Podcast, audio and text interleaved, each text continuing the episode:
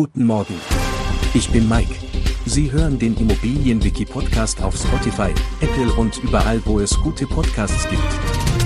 Präsentiert von Immobilienerfahrung.de. Der Sachwert einer Immobilie bezieht sich auf den Gebrauchswert der Immobilie oder des Grundstücks und ist unabhängig von den Entwicklungen auf dem Markt. Er wird anhand der Summe des Gebäude- und Bodenwerts berechnet. Der Gebäudewert wird aus den Baukosten abzüglich der Abnutzung der Aufbauten, also des Gebäudes, ermittelt. Der Bodenwert bezieht sich auf den Wert des Grundstücks und berücksichtigt Preise für Grundstücke gleicher Art und Lage.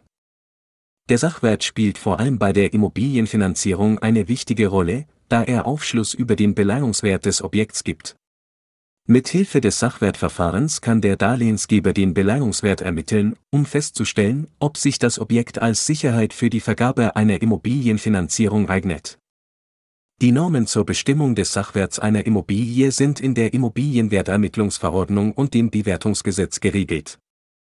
Daher sollten Sie sich merken, der Sachwert einer Immobilie setzt sich aus dem Gebäude- und Bodenwert zusammen und beschreibt den Gebrauchswert der Immobilie.